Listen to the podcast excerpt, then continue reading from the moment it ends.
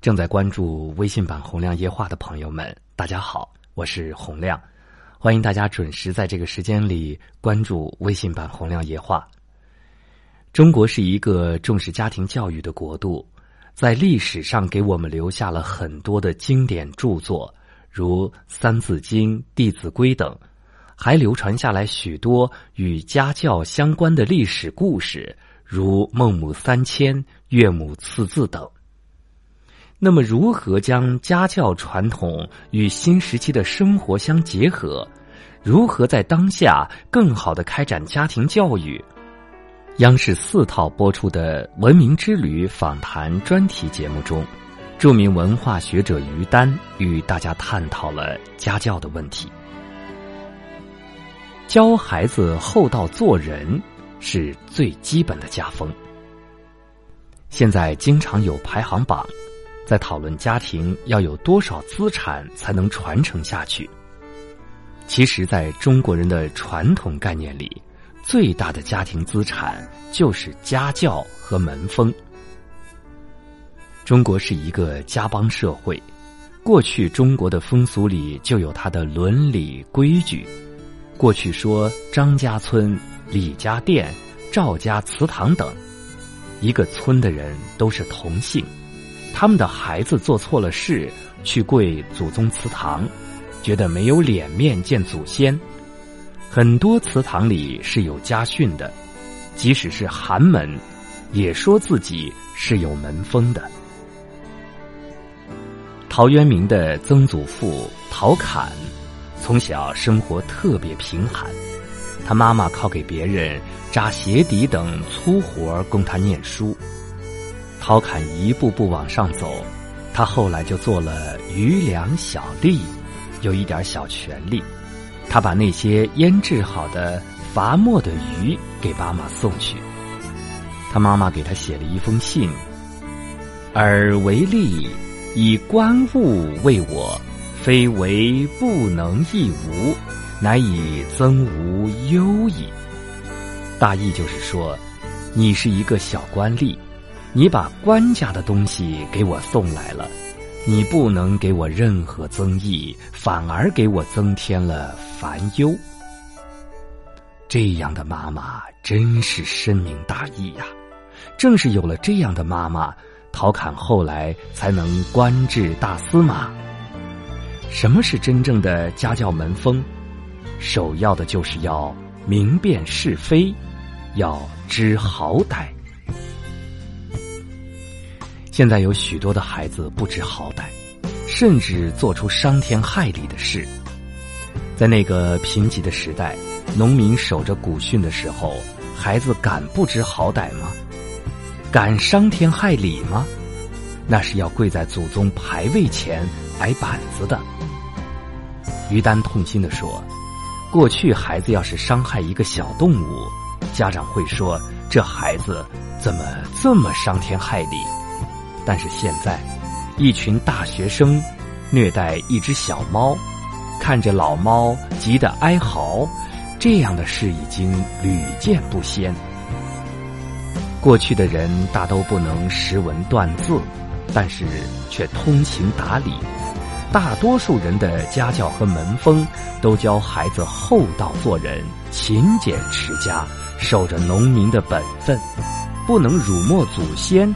这是基本的家风，也是家庭教育的基础。首先要教育孩子做一个明辨是非的人，说成大白话就是人得知道好歹。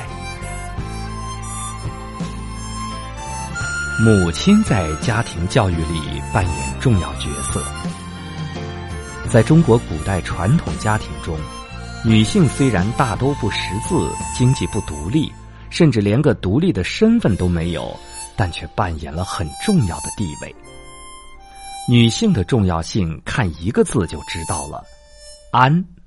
家中有女才是安。无论古代还是现代，一个女人上不闹婆媳矛盾，中夫妻不打架，下与孩子没有代沟，这样一个家就和顺了。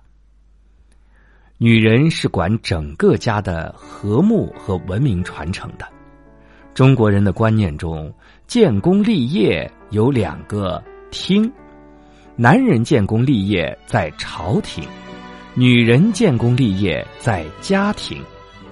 从这个意义上讲，家庭的地位一点不弱于朝廷，因为能不能把孩子教好，主要就在于母亲。《三字经》里，昔孟母择邻处，子不学，短机杼，和孟母三迁的故事，讲述了母亲在家庭教育中的重要作用。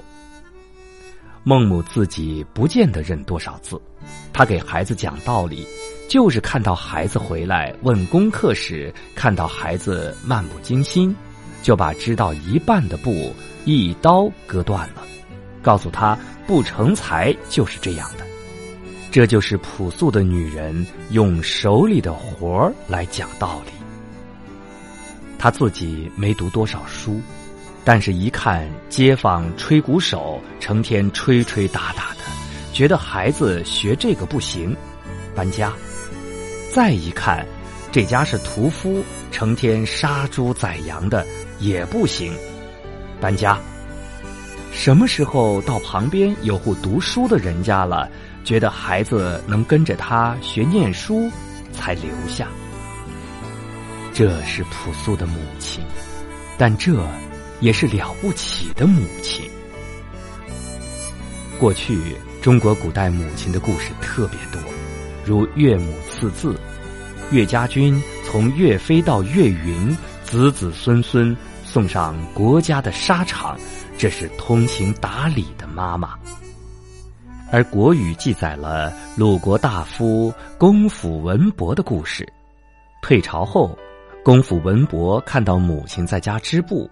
他说：“我都上朝官至大夫了，母亲还在家织布，传出去会让人笑话的。”公府文伯的母亲对儿子说了一段话，就是著名的《论劳役》。你知道古代的圣贤是怎么治理人民？就是把百姓带到特别贫瘠的土地上，让他们安居，因为只有开垦贫瘠土地的人，才特别勤劳。才能发现自己的能力，他获得的东西才会特别珍惜。而沃土不养能干的人，沃土养懒汉，因为他靠天吃饭。生于沃土本来应该是件幸运的事，但有多少人生于沃土本身有出息的？公府文博的母亲说：“从古至今，女人都要干家务。”国君的妻子要亲手给丈夫织帽子上的缨子，官宦的妻子要给丈夫做祭祀的祭服，普通老百姓就要给丈夫缝衣裳。他说：“我现在是个寡妇，我不管儿子做多大的官，男耕女织，我做的是我的本分。”